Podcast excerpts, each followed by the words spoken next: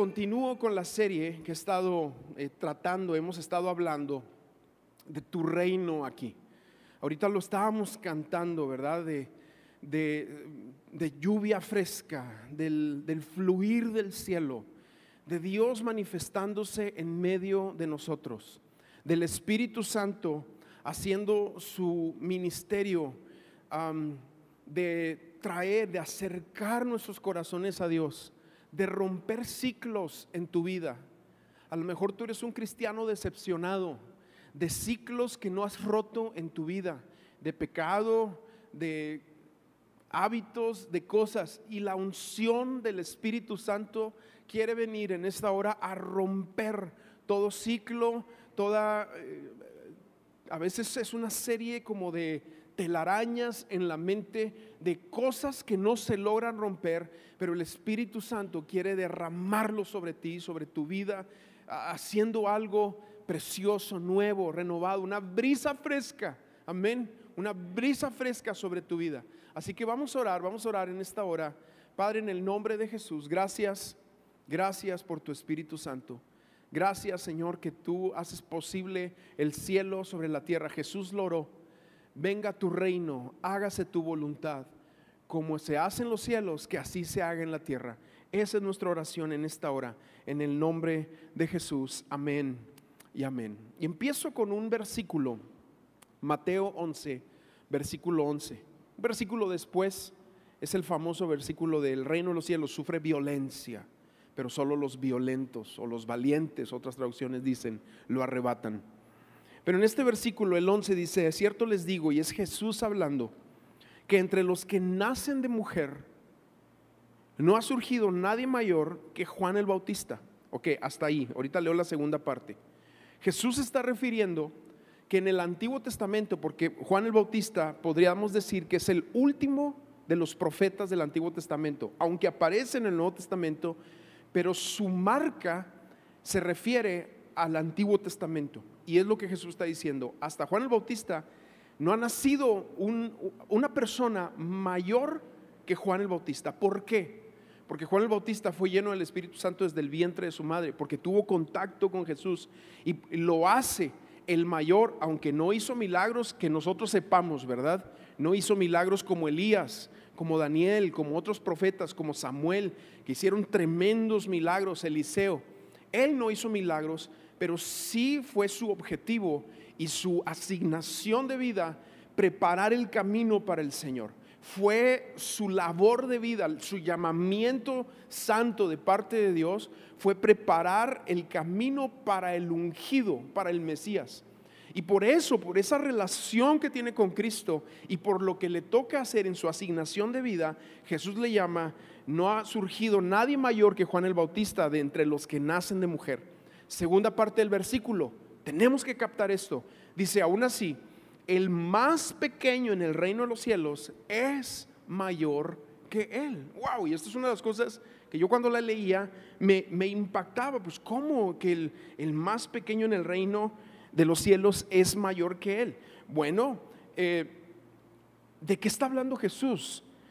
Jesús está hablando de un ámbito de vida que pronto, en los tiempos de Jesús y en el presente de la manifestación de este versículo, está hablando de un ámbito de vida que pronto llegaría al alcance de todos los, de todos los creyentes, de todos los que crean en Jesús.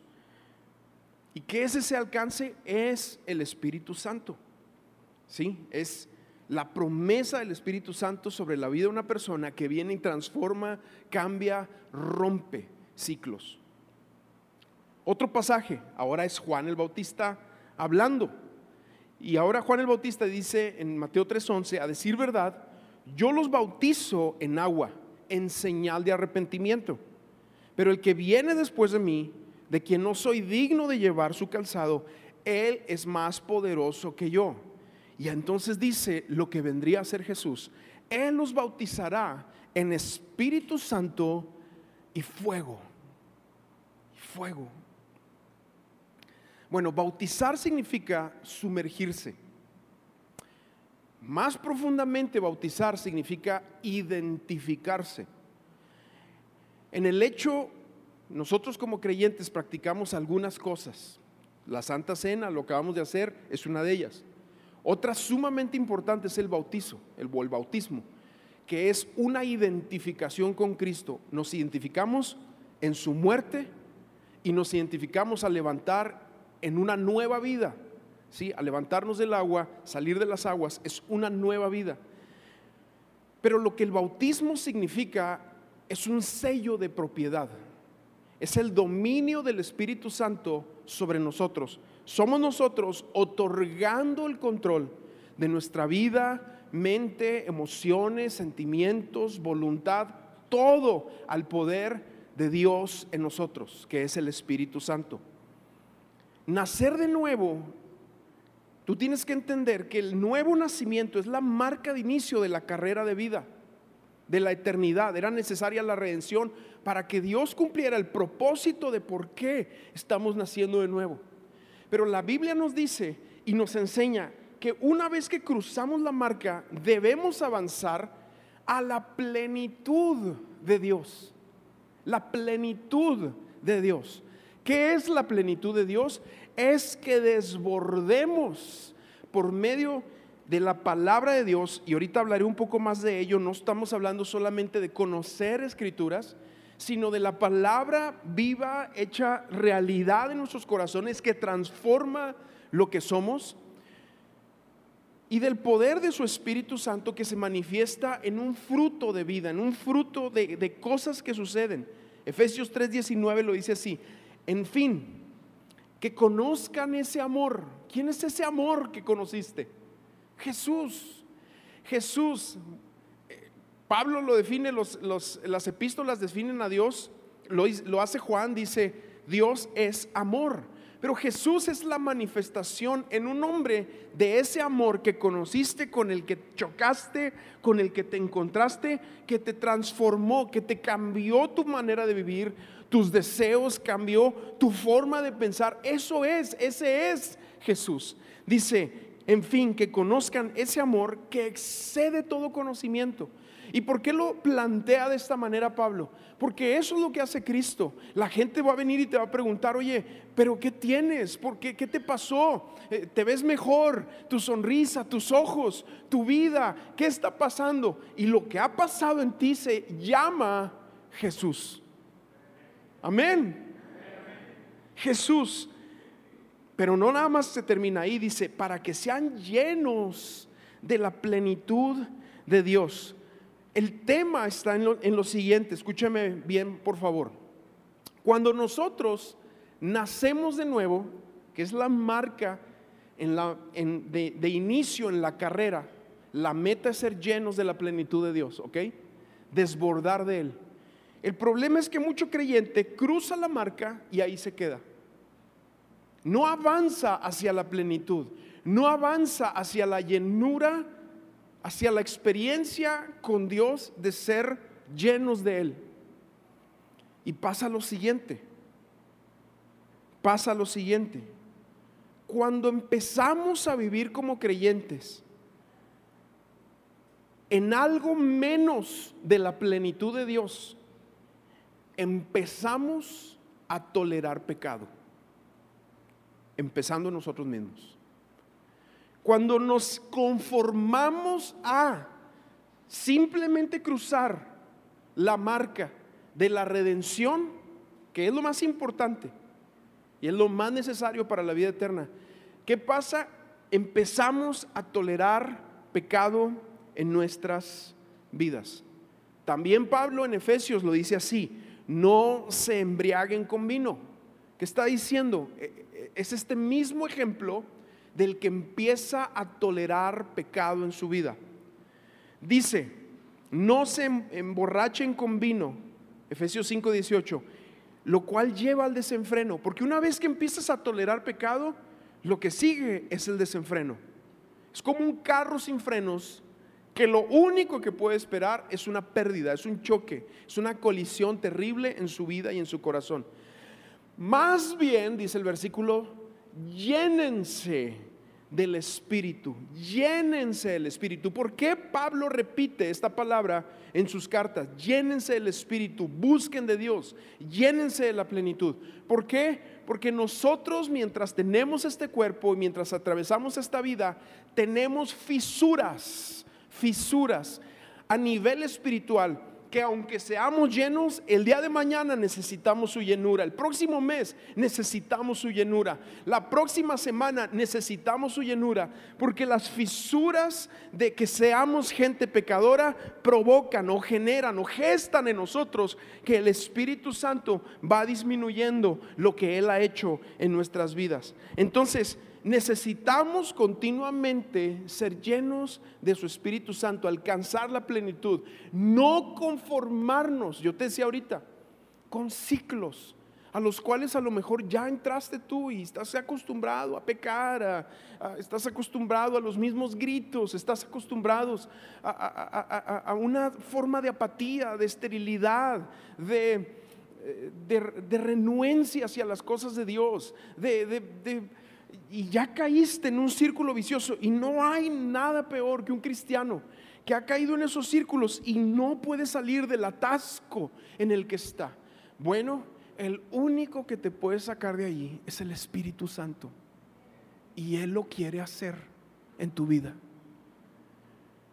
Vivir menos de la plenitud de Dios te va a llevar a un desenfreno, te va a llevar a vivir como un cristiano de segunda un primo hermano, familiar ahí incómodo. ¿Quién es? Ah, no, es que algún día fue un líder, algún día hizo algo, algún día. Pero el pasado ya no importa, hay que dejarlo atrás. Lo importante es el hoy. ¿Cómo estás viviendo hoy? ¿Está tu corazón ardiendo hoy? ¿Está tu familia en los, en los brazos de Dios hoy? ¿Estás tú no eh, en, en la marca de la meta que cruzaste y bueno, pues aquí ando? No, estás en la carrera, en la plenitud, en la llenura. ¿Dónde estás? Y eso es lo que tenemos que resaltar en esta hora. Que muchas veces hemos permitido por esa falta de entendimiento caer en ciclos que te pueden llevar a pérdidas terribles. Pero si estás aquí es porque hay misericordia. Si te levantaste hoy es porque hay misericordia. Y Dios puede hacer las cosas nuevas.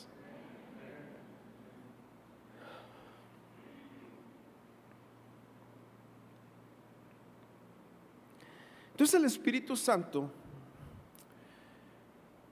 conocemos por la palabra que su ministerio es traer convicción, que nos consuela, nos exhorta, nos revela al Padre, nos revela al Hijo, le da vida a la palabra que leemos, no nada más para que la conozcamos y podamos decir que conocemos y discutir con otros y ganarle la discusión, sino que nos quiere llevar a un encuentro, a un encuentro. El Espíritu Santo te quiere llevar a un encuentro con Dios. Y los encuentros tienen, son como un choque que te desarman. Él nos quiere llevar a un encuentro. Pero además de eso, el Espíritu Santo hace dos cosas muy importantes que yo quiero resaltar en esta hora. Primera de ellas, número uno, el Espíritu Santo es una función de Él. El Espíritu Santo quiere promover el reino de Dios en medio de nosotros promover el reino de Dios en medio de nosotros. ¿Qué es eso? Jesús lo dice así en Mateo 12. Dice, pero si yo expulso a los demonios por el poder del Espíritu de Dios, medita conmigo en esta escritura, dice, eso significa que el reino de Dios ha llegado a ustedes. ¿Qué está pasando aquí? El Espíritu Santo lo que hace es que hace cumplir el señorío de Cristo marcando el territorio de Cristo con libertad. Eso es lo que hace el Espíritu Santo.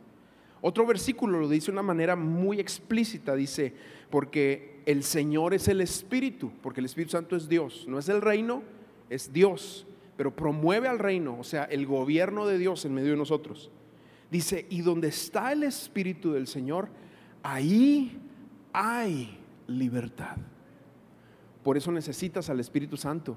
Por eso necesitas unción, por eso necesitas tu poder, para que se rompa en tu vida todo ciclo de pecado, todo ciclo de pornografía, todo ciclo, y, voy a hablar otras cosas, de masturbación, todo ciclo de, de, de, de temas ahí en tu mente y en tu corazón que no se logran romper. Y entonces cuando no se logran romper de hacer cosas, de hablar de más, de robar, de, de peleas, de griterías, cuando no se rompe eso en tu vida, ¿qué pasa?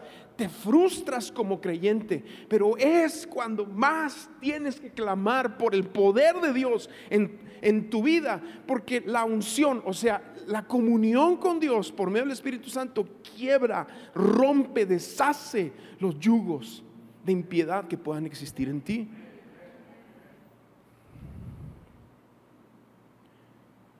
El dominio de un rey de Cristo se hace evidente por medio de la libertad que nos genera, nos da.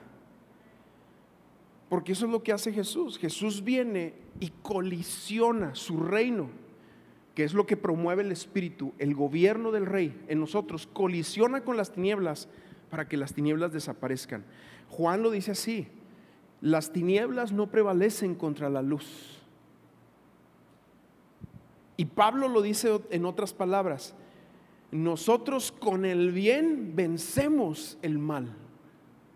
Porque una vez que la luz viene a nuestras vidas, las tinieblas se tienen que disipar. Se tienen que disipar. Cuando el reino de Dios viene sobre alguien, los poderes de las tinieblas se ven obligados a irse, a salir. Mira, yo, yo quise poner un ejemplo ahorita para que tú entiendas cómo funcionan las tinieblas. Vamos a oscurecer este salón completamente. Bueno, ahí se filtran unas luces, pero fíjate un poquito. Esto es lo que sucede cuando Jesús se revela a través del Espíritu. Viene la luz y las tinieblas se van. Y de repente todos podemos ver y hay claridad, porque eso es lo que hace Jesús. Amén.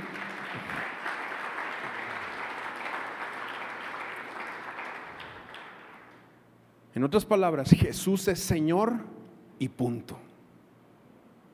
Jesús es Señor y punto. Y eso es algo que lo revela el Espíritu Santo en tu vida. Por eso el creyente que se acostumbra a vivir con pecados, con cosas, con hábitos, con, esas eh, muletas y, no puede correr bien la carrera, eh, el Espíritu Santo viene y lo quiebra y lo rompe, lo rompe en medio de nosotros. Y Jesús dice, estaré contigo, estaré contigo. ¿Cómo lo hace? A través de su Espíritu Santo. Es una frase cuando eso lo dice en Mateo 28. Yo estaré con ustedes todos los días hasta el fin del mundo. Nosotros sabemos que es por medio del Espíritu Santo en nosotros. Pero es una frase que Dios usó en el Antiguo Testamento para cada una de las veces que le pedía a uno de sus siervos una encomienda fuera de las, de las fuerzas y la capacidad humana. Lo habló sobre Moisés y le dice, voy a estar contigo. Lo habló sobre Josué, le, dije, le dijo, así como estuve con Moisés, estaré contigo. Lo habló sobre Gedeón cuando Gedeón dijo, Señor, es que ¿cómo le voy a hacer?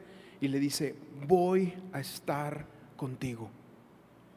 Pero Jesús ahora nos ha dado una encomienda y la encomienda, se llama gran comisión. Hemos sido llamados para alumbrar, como vimos ahorita en el ejemplo, aquellos que no tienen de Jesús necesitan ver a Jesús en ti y en mí.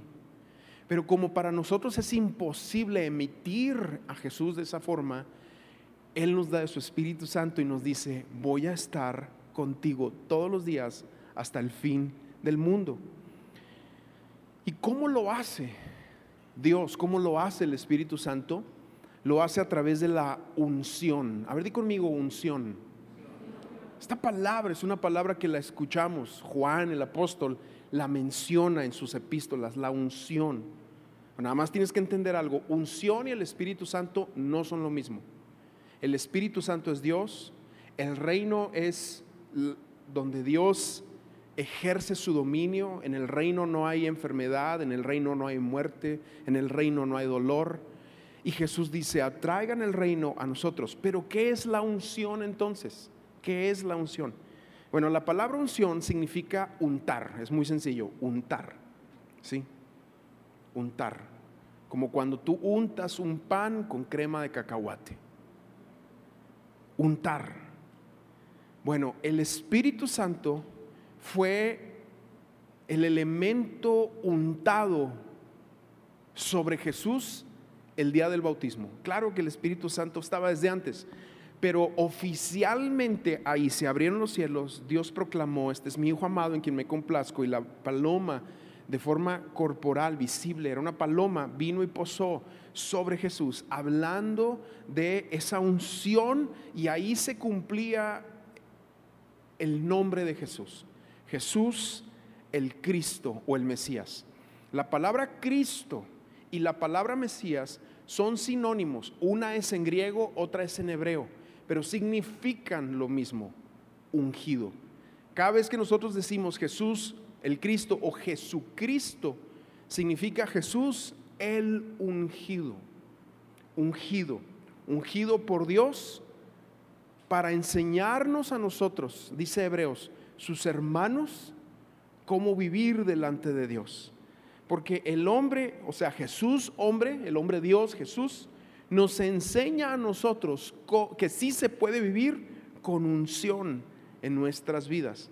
Ahora, un poquito más, ¿qué es unción? ¿Qué es la unción? Entonces, escúcheme bien, es el equipamiento necesario dado por el Padre, primero para atraernos a Él y también que hace posible vivir más allá de las limitaciones humanas. Por eso la unción del Espíritu Santo, el poder del Espíritu Santo en la vida de un creyente, lo debe de acercar a, una mayor vida de oración, a una mayor vida donde el reino lo anhelamos en medio de nosotros. Y una de las marcas de una vida ungida será santidad, santidad. Es imposible vivir en santidad a menos que tengas la unción del Espíritu Santo. La unción del Espíritu Santo. Porque la unción hace que el cielo, o sea, el ámbito sobrenatural, esté cercano a nosotros. La unción es el resultado de una comunión con Cristo, con el Padre, con el Señor. La unción no es un carisma especial. No es una personalidad, eh, como, dirían, ¿verdad? Así, este, extrovertida. La unción no es eh, un entendimiento de liderazgo para atraer a la gente y... No, no, no, no, no. La unción es el aroma que se despide de haber estado en la presencia del Señor. Cuando Jesús, yo lo decía la semana pasada, cuando Jesús dice, después de leer Isaías 61, eh, cuando eh, enfrente de la sinagoga dice, el Espíritu del Señor está sobre mí. ¿De qué está hablando? Que la unción estaba sobre él. Cuando Elías se presenta delante de Acab, un rey perverso, desviado del Señor, dice, vive el Señor en cuya presencia estoy. Y esa unción generó en ese lugar que sucediera algo, porque el Señor estaba con Elías. Entonces, ¿qué es unción? La unción es eso, es, es el resultado de una comunión con Dios, es el aroma que despides de haber estado con Cristo, de haber a través de su palabra tenido un encuentro con el Señor. Y el apóstol Juan, en sus epístolas, nos habla de la antiunción o del anticristo. ¿Qué es el anticristo? ¿Qué es, qué es el espíritu del anticristo?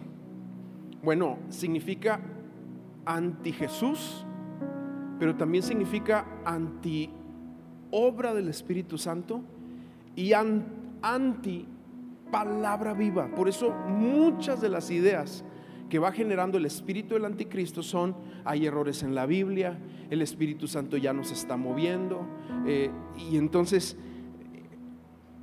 se empieza a gestar un creyente natural, mental, intelectual, pero no tiene la evidencia del poder de Dios, la unción. Porque permitimos que este tipo de mentiras vengan y nos detengan en cuanto a soltarnos a la unción, al poder de Dios en medio de nosotros. Ahora, ¿qué pasa? Mira, si el enemigo logra cortar el suministro de unción en la vida de un creyente, o sea, el poder del Espíritu Santo, el poder de la palabra rema, le decimos, o viva en medio de nosotros. Si logra cortar ese suministro de unción, ¿qué queda? Pues queda un creyente carnal. Creo un creyente puede ser intelectual. Queda un creyente que al no vivir en la plenitud de Dios empieza a tolerar pecado. Eso es lo que va quedando ahí. Y sin unción no vamos a ser amenaza al reino de las tinieblas. Nunca. Necesitamos el toque, la unción de Dios. Yo te decía ahorita que hay una tensión entre la palabra y la experiencia. Siempre las hay. Sí. Porque la experiencia es una explicación ambigua de algo que hemos vivido con Dios. Aquel ciego sanado porque Jesús, recordemos que esa historia no lo pudo ver, Jesús estaba ciego, pero Jesús viene y le dice, lo sana pues, lo sana. Y recordemos que él va y en el camino es sanado y cuando llega al templo, a la sinagoga, los fariseos, la gente que quiere todo explicado, le dicen, a ver, es que cómo pasó. Y, hay una discusión sota ahí en Juan capítulo 14, pero enorme. Y este hombre solamente puede decirles de esa experiencia ambigua, a veces rara, porque así son los milagros, así son los toques de Dios, así es lo, eso es lo que Dios hace muchas veces en las vidas. No todo lo podemos sistematizar, explicar, simplemente decir, yo sé que estaba ciego y ahora veo. Yo sé que estaba ciego y ahora veo. Ahora explícame eso. Más adelante Jesús se le revela a este hombre y le dice, yo soy el que te sanó. Pero sí, sí, habrá una tensión en la palabra y en la explicación, en la experiencia. Sin embargo, que eso no nos lleve a volvernos creyentes, ¿cómo les diría? Vacíos y anti, antitoque del Espíritu Santo. Si la palabra de Dios no nos lleva a un encuentro con Dios, entonces la intención de porque la estamos estudiando puede estar equivocada. Porque yo conozco a tanta gente que estudia la Biblia para ganarle las discusiones a otros. Ahorita les decía eso, ¿verdad? Hay gente que estudia la Biblia para, pues, no sé, siente que tiene más de Dios conociendo más de las escrituras. Y estamos llamados a conocer las escrituras pero Jesús nos pone el enfoque correcto del conocimiento de las escrituras. Él lo dice así en Juan capítulo 5, fíjate cómo lo dice, a quienes en el tiempo de Jesús tenían esa costumbre. Dice, ustedes escudriñan las escrituras, Juan 5:39, porque les parece que ellas tienen la vida eterna. Y son ellas las que dan testimonio de mí. O sea, leían las escrituras, pero no veían a Cristo en las escrituras no veían al ungido en las escrituras. Versículo 40 dice, pero ustedes no quieren venir a mí para que tengan vida eterna. En Mateo 22, 29 dice, Jesús le respondió también en otra discusión con los religiosos, porque eso es lo que queda en una mente anti-unción, un espíritu de legalismo, un espíritu de religiosidad. Dice, el error de ustedes es que no conocen las escrituras ni el poder de Dios no lo conocen. Porque el espíritu del anticristo Trata de influir para rechazar todo lo que tiene que ver con el Espíritu Santo, la unción, las sanidades, los milagros, la santidad. La santidad. Y este espíritu te hace pensar de que no, sí se puede. O sea, tú puedes vivir tu vida como tú quieras, tú puedes hacer lo que tú quieres, tú puedes pecar. Este, siempre y cuando tú vayas a la iglesia vas a estar bien. No. El Espíritu Santo convence nuestras vidas para cambios, para compromisos, para arrepentimiento. Y las formas que ese tipo de creyente toma es una forma de religiosidad, se convierte en un creyente religioso.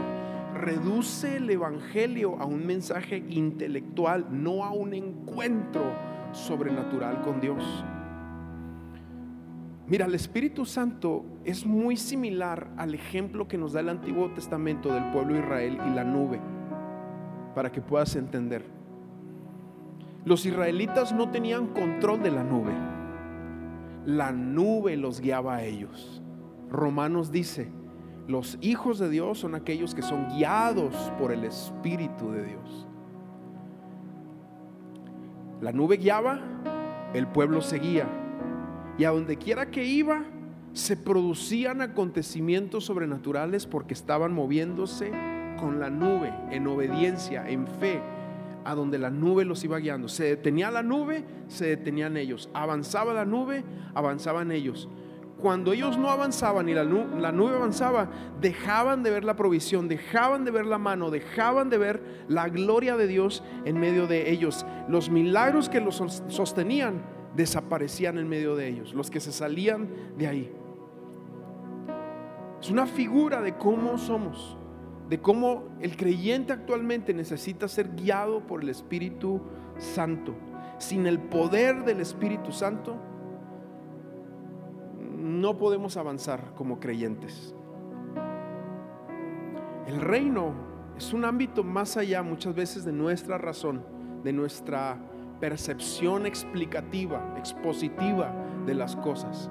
El reino opera a través de fe, de una fe obediente. Y esa obediencia es la llave, la obediencia en fe es la llave para ver el ámbito de lo sobrenatural en nosotros. ¿Por qué no hay cambios? ¿Por qué no salimos de los ciclos? ¿Por qué no se rompen los yugos de impiedad? ¿Por qué no se rompen cadenas en nuestras vidas de pecado, de cosas en las que no hemos podido quebrar? Porque necesitamos movernos en una fe obediente. Dar el paso de buscar, de, compromiso, de entrar más profundo a donde Dios nos está llevando. Si no, el destino es cristianos frustrados.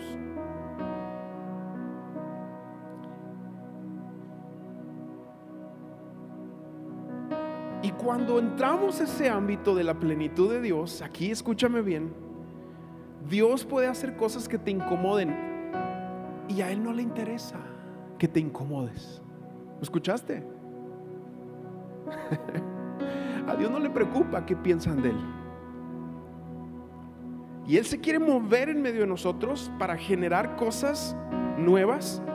A veces aceptamos una serie de manifestaciones así como que autorizadas como una lágrima por ahí, un sentimiento de paz, una manita levantada, pero nada más. Pero si tú ves otra cosa, alguien que, ¡ah! y un alarido horrible de alguien que está en sufrimiento, alguien que se postra y está tirado clamando por Dios, eh, ah, yo no sé, alguien que se cae, alguien que pueden haber muchas cosas. De repente nos, nos choqueamos y decimos, ay, eh, eso ya no está dentro de los movimientos autorizados según mi mente de cómo se debe mover, mover Dios. Pero a Dios no le importa cómo piensas. A él le interesa que respondas en fe.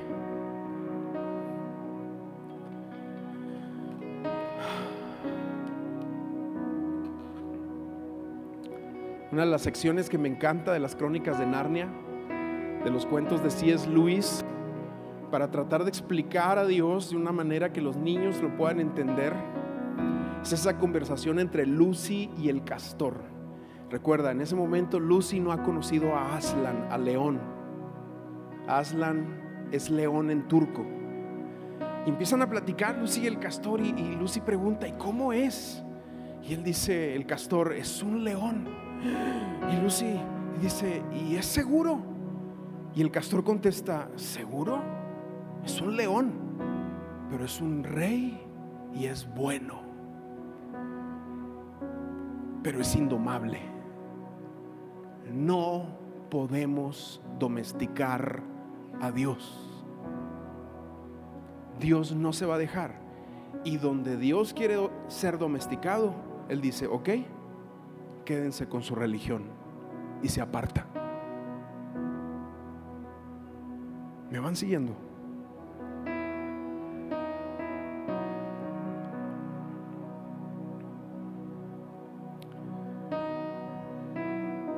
Jesús, el Cristo, el ungido, el ungido de Dios. Hay varias historias en los evangelios cuando Jesús empieza a introducir su ministerio que hablan de esa unción. Hay muchas, muchas, muchas. Pero yo te decía, no era un carisma, no es que fuera guapo y atractivo y con una voz así como las que salen en el internet, ¿verdad? Te voy a enseñar cómo ser el conferencista del año y, te, y te vas con esos rollos que tienen que ver con tácticas humanas para atraer gente. Jesús no tenía eso. Jesús tenía unción. Y no estoy en contra de avanzar en nuestras tácticas, de crecer. Pero sí estoy en contra de cambiar la unción por tácticas. Sigo. ¿Qué tenía Jesús que hizo que sus discípulos dejaran todo por seguirlo? Lo que tenía era unción. Unción. Juan 1, fíjate cómo dice Andrés, el hermano de Simón Pedro, que era uno de los que habían dado discípulos con Juan el Bautista, empezó a seguir a Jesús. Y la Biblia nos dice que fue a hallar a Simón Pedro, a su hermano, y le dijo, y aquí leo de Juan 1.41, dice, hemos hallado al Mesías, que traducido es el Cristo. O sea, hemos hallado lo que andábamos buscando, al hombre que nos va a enseñar cómo caminar en unción. Hemos hallado al Mesías. Más adelante, Natanael, recordemos que Natanael estaba bajo un árbol meditando, orando, y viene Felipe, su amigo, y le dice, vente, ya encontramos al Mesías, ya sabemos quién es. Es un hombre, es un hijo de un carpintero de Nazaret. Nazaret, dice Natanael, pero de ahí que va a salir de Nazaret si de ahí nunca ha salido nada bueno. Y estas son las palabras de Felipe. Ven y ve. Wow, mano.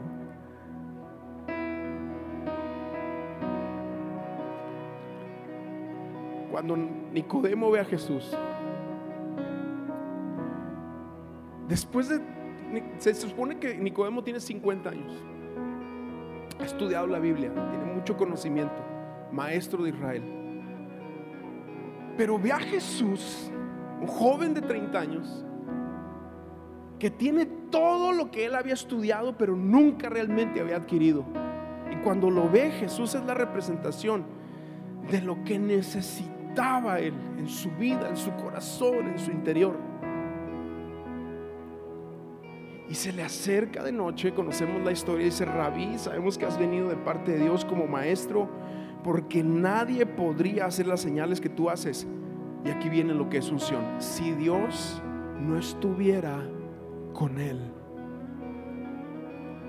Y el hombre en búsqueda se encuentra con Jesús. El Salmo 45 dice, eres el más hermoso de los hijos de los hombres. Juan dice, lleno de gracia y de verdad, y de su plenitud tomamos todos.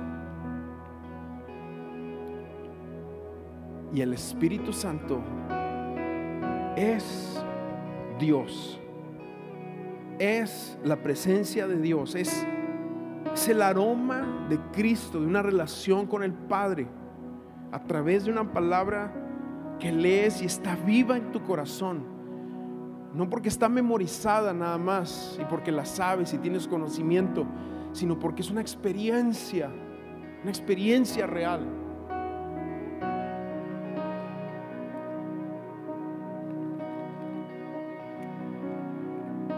Es que mira, todo creyente, según la experiencia que vemos en la Biblia, con los discípulos, con Saulo, con las iglesias, todo creyente, toda persona que se abre a Cristo, tiene en su ADN un deseo por lo sobrenatural, un deseo de una intervención del cielo a la tierra. Y eso lo genera el Espíritu Santo. Todo creyente. A menos que el creyente se esté moviendo en incredulidad, queriendo domesticar a Dios.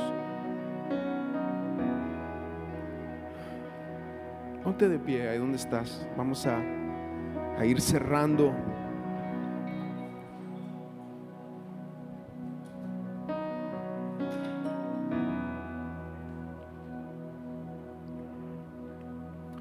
Primero, si tú estás aquí en esta tarde y no has tenido un encuentro con Cristo, no esperes más.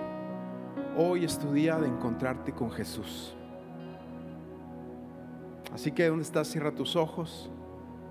Y si tú no te has encontrado con Cristo, si tú no has nacido de nuevo, yo te invito a que ores conmigo y le digas, Señor Jesús, ven a mi vida, ven a mi corazón perdóname mis pecados, lávame de mi maldad, llámame hijo, y que yo pueda decirte Padre. Quiero nacer de nuevo, dame, otórgame el don de la vida eterna, de ser perdonado de mis pecados, de nacer de nuevo, de ser hijo. En el nombre de Jesús, te recibo como mi Señor y mi Salvador. Amén. Amén, amén. Amén. Pero segundo,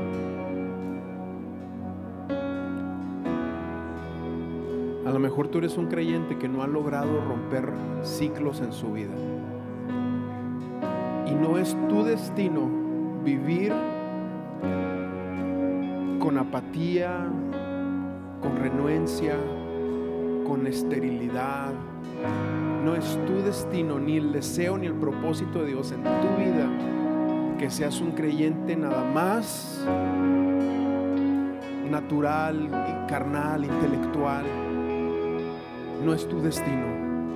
Dios quiere llevarte a más, pero sobre todo quiere llevarte a romper en tu vida esos ciclos de pecados, de hábitos, cosas que tienen que ver con el desenfreno que leíamos ahorita donde el enemigo ha, logrado eh, ejercer un dominio, una autoridad y no se ha roto. Bueno, yo nada más quiero decirte algo. Su unción rompe los yugos. Su unción hace la obra.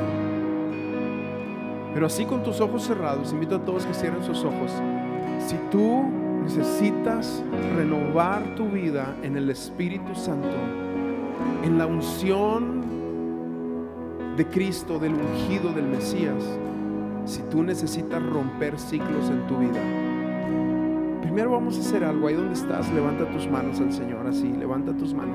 Si tú necesitas romper ciclos en tu vida, si tú necesitas romper ciclos en tu vida, levanta tus manos y empieza a orar. Dile, Señor, ven y rompe en mi vida todos esos ciclos de... Y tú nombra lo que sea. Pueden ser hasta cuestiones pecaminosas o puede ser esa, ese estupor, esa flojera que muchas veces nos detiene. Rompe en el Jesús, Espíritu Santo, ven, ven Espíritu Santo y rompe. Rompe Espíritu Santo. En el nombre de Jesús. Esta no es una obra de hombres, es algo que el Espíritu hace, es algo que el Espíritu hace. En el nombre de Jesús, rompe, rompe, Señor manifiesta tu luz en medio de las tinieblas. Aun si hay tinieblas en mi mente, en mi corazón, manifiesta tu luz en el nombre de Jesús.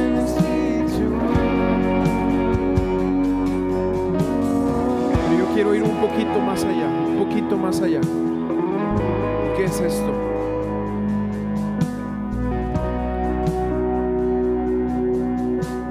Nicodemo, el Bartimeo el ciego, no sabía si tenía mañana.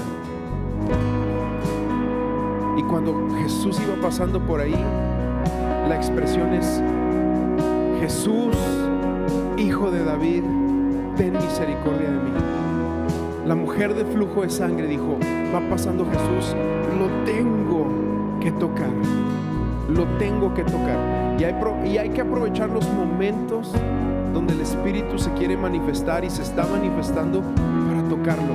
No pensar mañana en mi casa, yo solo, donde no me vean. No, no, no, no, no, no. Aquí es donde nuestra hambre rompe, rompe toda idea, todo rollo, toda, todo lo que a veces nos ponemos ahí que nos detiene de buscar con deseo, con hambre, con ganas a Dios.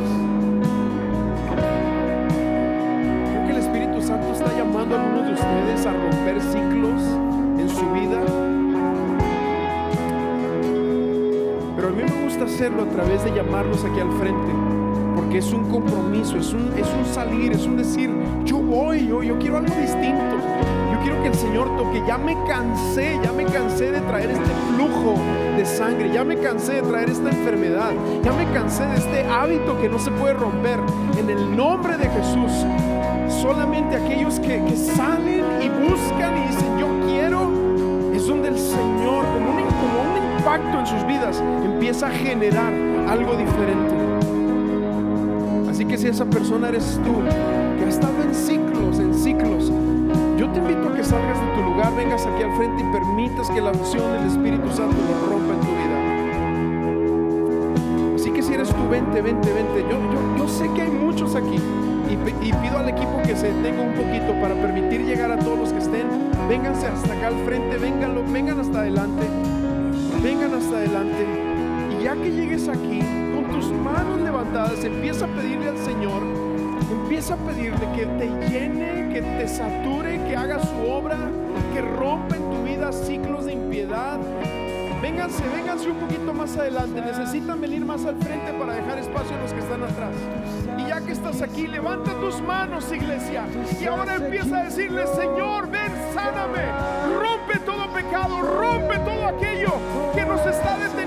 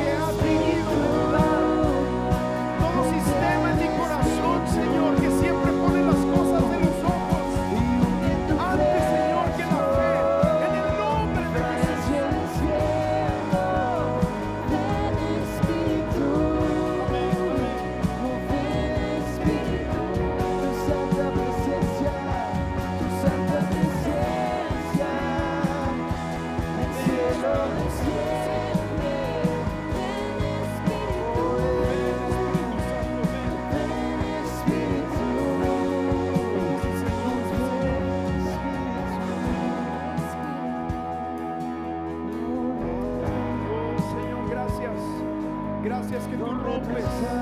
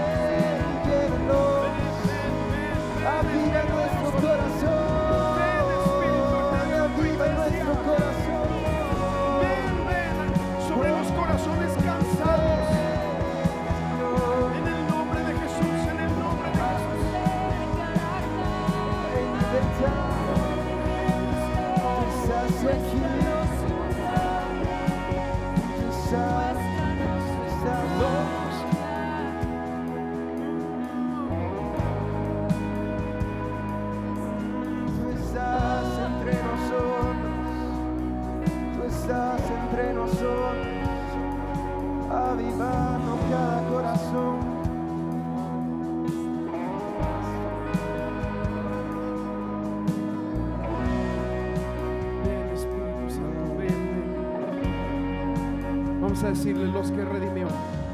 Los que redimió.